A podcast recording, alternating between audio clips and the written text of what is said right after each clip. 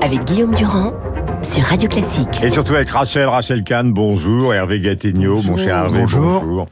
Nos éditorialistes pour Esprit Libre ce matin, alors tout à l'heure on parlait évidemment de communication et de politique avec euh, Sylvain Faure, vous l'avez probablement écouté, mais j'ai laissé évidemment au menu pour vous une phrase, nous sommes en guerre, a dit le président de la République. Alors, euh, première question, aux deux d'ailleurs, et, vous choisirez l'un et l'autre lequel des deux commence.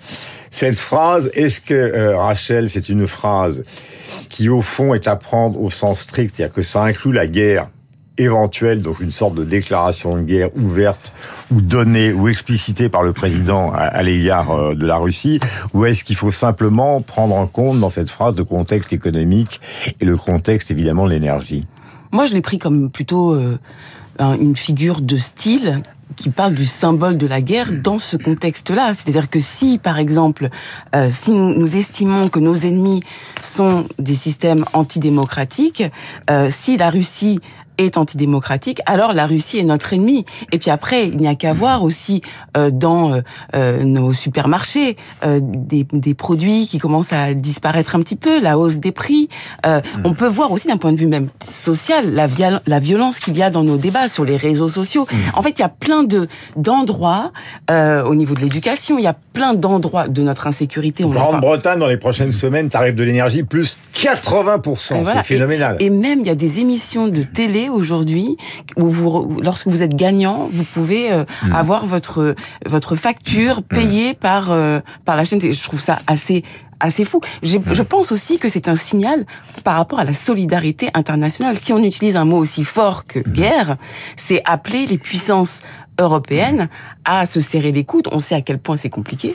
Euh, donc, donc, donc, donc, si je vous comprends bien, Rachel, euh, c'est une phrase euh, avec un sous c'est un mot ou quelques mots avec un sous-entendu très fort, mais qui n'est pas une déclaration explicite. Non, mais qui permet une réaction aussi très forte Hervé. à notre endroit aussi. C'est quand même un tournant parce que il y a eu toute une période jusqu'à l'été euh, durant laquelle euh, le président de la République s'employait à rassurer les Français en disant mmh. nous ne sommes pas en guerre, nous ne sommes pas co-belligérants, nous ne participons pas. Tout en livrant des canons César, tout en éduquant et en, et en passant à l'instruction de ceux qui vont les dans des endroits restés totalement secrets.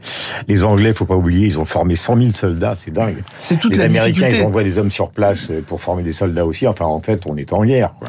Oui, c'est toute la difficulté. C'est-à-dire, il faut le faire, mais ne pas le dire. Et puis, par moment, il faut le dire et ne pas le faire. Là, je partage le point de vue de Rachel. Euh, ce propos est essentiellement euh, adressé aux Français. Il vise à leur faire prendre conscience euh, de la gravité du moment et de l'effort qu'ils ont à faire collectivement et individuellement. Mais en même temps, vous avez parlé tout à l'heure de communication internationale mmh. euh, à propos du nouvel arrivant à l'Élysée, Frédéric Michel, le nouveau conseiller d'Emmanuel Macron. Bah, en termes de communication internationale, c'est une phrase qui a forcément un impact. Quand le président français dit nous sommes en guerre, cette image, elle est diffusée en dehors des, des frontières de France, et donc euh, euh nos, nos, partenaires, nos adversaires, nos ennemis. Ah oui, Poutine va la lire. Ben, finalement, Macron, euh, il dit le contraire de ce que racontent officiellement justement les alliés. C'est-à-dire qu'au fond, il dit que nous sommes en guerre, donc ce sont bien nos adversaires. Donc il y a un risque avec cette phrase qu'elle puisse être interprétée et utilisée et exploitée par des adversaires de la France et notamment par les Russes. Et puis il y a aussi un risque, je trouve, vis-à-vis des Français. Et, et moi, c'est un peu à ça que j'ai pensé en entendant euh, Emmanuel Macron dire ces mots hier, euh, c'est euh, le risque de la grandiloquence. C'est-à-dire que dans la même intervention, le président dit nous sommes en guerre, donc effort de chacun pour la sobriété. Mmh. sinon, ça peut être le pire. Il peut y avoir le blackout en hiver, etc. Mais, Mais au fond, la consigne qu'il donne, c'est de couper la clim quand ça s'impose pas et de mettre le chauffage à 19. Alors là, on se dit si quand on est en guerre, la principale conséquence c'est qu'il faut mettre le chauffage à 19, c'est quand même une drôle de guerre sans mauvais jeu de mots. Il y a un sujet sur lequel vous n'êtes pas d'accord tous les deux. Nous parlons évidemment dans le contexte de l'horrible, de l'atroce attentat de Nice. C'est celui de la sécurité. Rachel, vous avez toujours considéré euh, que en France, par exemple, par rapport à des pays que vous connaissez bien, notamment Israël, on ne faisait pas l'effort nécessaire. Oui. Soyez clair Je vais essayer. euh, effectivement, Israël ou le Rwanda, euh, compte tenu de leur contexte, de ce qu'ils ont pu vivre, c'est vrai qu'il y a à la fois euh, de la de la précaution, de la prévention, de l'éducation, et je pense que c'est là où en fait on est assez faible au niveau de l'éducation, d'être tous absolument vigilants. Il s'est passé quand même des choses. Euh, L'attentat de la rue des Rosiers, euh, Charlie, le Bataclan, Mm. euh, euh, dernièrement. Euh, Vous voyez euh, qu'à Tel Aviv, au bord de la plage, tous les gens qui sont en train de se Vigilance. Ils, sont prêts à réagir à, à- à- à la première chose bizarre, alors que nous, on est passifs, quoi. Tout à fait. Et puis après, il y a cette petite musique qui augmente peu à peu. Mm. Euh, la police, euh, la police tue. euh, euh, la police, on crache dessus. La France, on crache dessus. Lorsqu'on a des enfants qui sont éduqués à YouTube, à des vidéos de haine contre la France, bah pardon, mais ça ne nous aide pas non plus à avoir des citoyens éclairés. D'accord, mais Rachel, c'est une prise de conscience collective que nous devons avoir, ou c'est un problème justement qui est le reproche qui est souvent adressé au gouvernement, c'est-à-dire un manque de politique de sécurité, manque de répression, magistrats euh, beaucoup trop compréhensifs. C'est quoi C'est les deux? Les deux. C'est les deux. C'est pour ça que j'ai commencé par ce point-là qu'on qu'on n'explique pas assez souvent. Sur le, on, on dit beau- beaucoup le principe de précaution, qui est un principe constitutionnel pour l'environnement. La, la sûreté, la sécurité, ce sont des droits fondamentaux. On a, et donc, effectivement, il faut les deux. Des moyens, plus de policiers, plus de magistrats, et être ultra vigilant en tant que citoyen éclairé. Euh, D'abord, un point, Hervé, puisque vous n'êtes pas d'accord avec euh, Rachel. Euh, au moment du déclenchement de l'attentat de Nice, ça a duré entre 4 et 5 minutes, euh, ce, ce camion de 19 tonnes fou, et conduit donc par un islamiste. Est-ce qu'on a été pris de court à l'époque? Parce qu'il y a eu une polémique hein, euh, du côté de Nice. On a dit non, non, non, euh, tout était enfin, non pas prévisible, mais en tout cas on est arrivé très très vite. Et en même temps d'autres qui disent pas du tout. Bah, ils, ils sont arrivés très vite, mais cinq minutes, euh, quand vous avez un camion fou euh, qui fonce sur la foule, cinq minutes, c'est catastrophique. Là où il y a eu incontestablement un manquement, euh, c'est dans, dans la détection du terroriste euh, qui faisait des repérages. Il est venu, je ne sais plus combien de fois. fois. Voilà, il est venu faire des repérages. il était un endroit où il n'aurait pas dû être. Euh, oui, il aurait pu et il aurait dû euh, être repéré. Il ne l'a pas été. Euh, Vous savez, il n'y a pas de Et système. dans une éducation israélienne, Je- non mais dans une éducation israélienne, vous pensez que les gens l'auraient fini par le repérer Mais vous savez, Guillaume et Rachel, en Israël, il y a des attentats, je vous l'apprends pas. Mais il n'y a pas de système parfait. Ce qui me Non, il y en a beaucoup plus. Non, mais oui, c'est la guerre pratiquement Oui, mais quotidienne. je vous ne apprends pas non plus qu'Israël est un pays beaucoup plus petit euh, géographiquement euh, que la France et que par ailleurs, et c'est intéressant qu'on traite les sujets dans cet ordre, c'est qu'Israël est un pays en guerre. Mais pour de vrai, euh, Israël est vraiment un pays en guerre et les habitants euh, de ce pays euh, le vivent Mm. comme ça. Et ils ont raison d'ailleurs parce que c'est la condition de leur sécurité et d'une certaine Mais façon même nous, de leur survie. des- mais est-ce que nous, nous, nous on ne a- le sommes pas. Nous, nous sommes, nous sommes en guerre euh, virtuelle contre des terroristes, des terroristes qui essayent de nous faire la guerre. Mais nous, pour nous, je crois, et c'est là où je suis effectivement en désaccord avec Rachel, je crois, c'est que notre priorité à nous, Européens et nous, Français, ce n'est de vivre dans un pays en ultra sécurité, c'est de continuer à vivre à la française. Et c'est ce que nous faisons. Et notre victoire face aux terroristes, c'est pas qu'il y ait zéro attentat, parce que ça n'existe pas le zéro attentat. Notre victoire, c'est de continuer à vivre comme nous souhaitons vivre. J'observe néanmoins que nous avons fait des progrès considérables, des augmentations d'effectifs. Il y en a eu depuis 20 ans. Euh, on a considérablement augmenté les effectifs et surtout, on a énormément procé- euh, progressé sur la détection en amont du terrorisme. Ouais. On est très fort. Aujourd'hui, sur les réseaux on- sociaux, voilà. euh, on, on repère les sites, le on repère contexte. les échanges de Ouais. mails entre terroristes. Euh, là, on a fait d'énormes progrès et de fait, il y a quand même beaucoup moins d'attentats Voilà. aujourd'hui. Après Mais- l'affaire de l'imam, Darmanin a dit qu'on avait empêché euh, six attentats, mais cette affaire de l'imam, c'est quand même une... bah, c'est quand même une, une sorte de demi-camouflet, quoi. C'est-à-dire qu'à la fois, on arrive à, le, à, le- à obtenir une décision favorable du Conseil d'État pour, pour s'en occuper, c'est le moins qu'on puisse dire. Et puis finalement, il a complètement disparu dans la nature.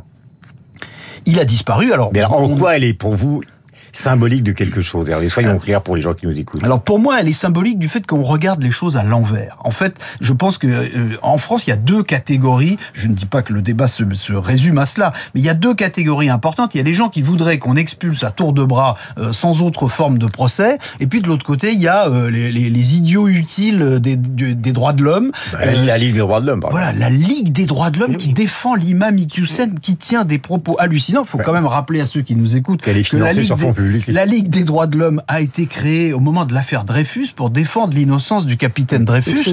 Euh, je, je crois qu'il y a un certain nombre de Et elle est prédécesseurs. financée sur fond public. Bien sûr, bien sûr. Donc je, je crois qu'il y a un certain nombre de prédécesseurs, de, de, de, de, grands, des glorieux prédécesseurs qui doivent se retourner dans leur tombe en voyant cela. Alors moi, ces ricanements sur cette affaire Ikyusen me, me m'agacent et même m'insupportent parce qu'au fond, qu'est-ce qui s'est passé? Il s'est passé ce qui doit se passer en France un préfet et un ministre de l'Intérieur ont décidé que maintenant ça allait bien comme ça et que ce n'est pas parce que ce monsieur tenait ses propos depuis 20 ans et que personne n'avait rien fait que ça devait justifier le fait qu'on continue.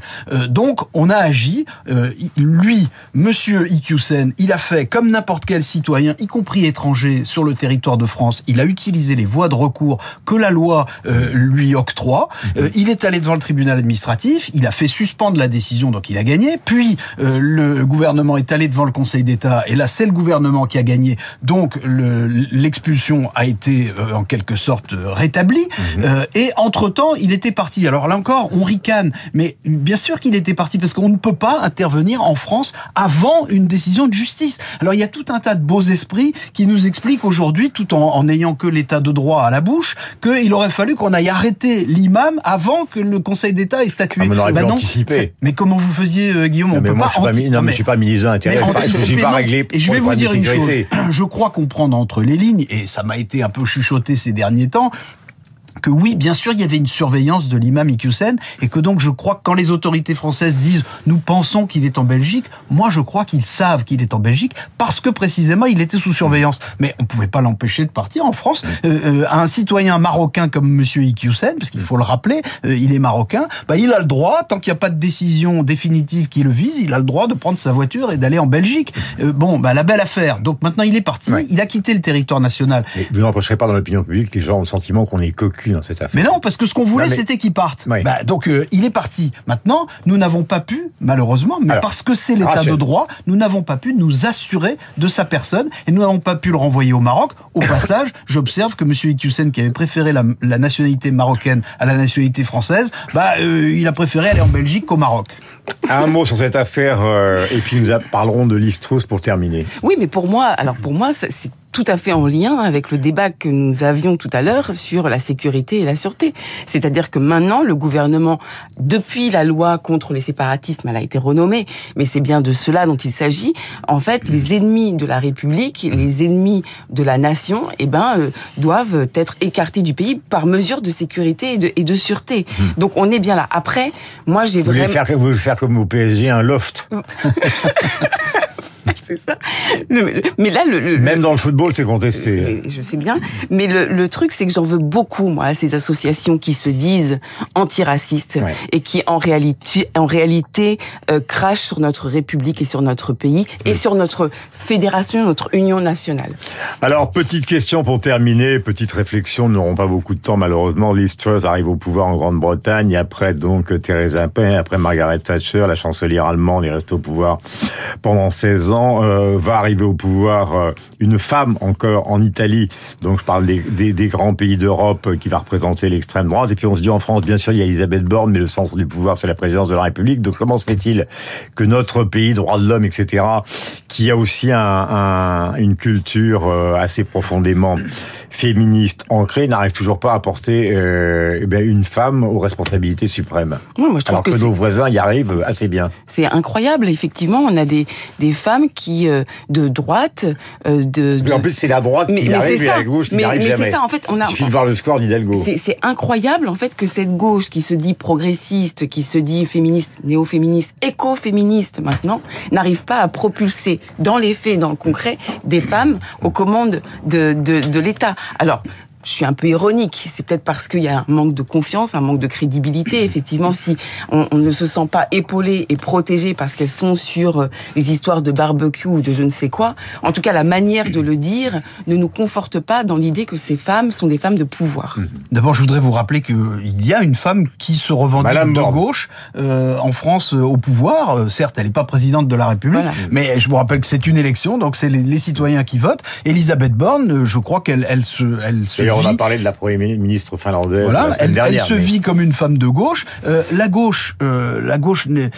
C'est pas la gauche qui la considère comme ça. Hein. Oui, mais la gauche française ne mérite pas, je crois, d'être caricaturée à ce point quand même, parce que après tout, Edith Cresson, la première femme première ministre, c'était une femme de gauche. Euh, le Parti socialiste, le Parti socialiste a désigné comme candidate euh, en 2007 euh, Ségolène Royal, qui était au deuxième tour de l'élection présidentielle. Donc moi, je crois que c'est les citoyens français qui, qui, ont du retard.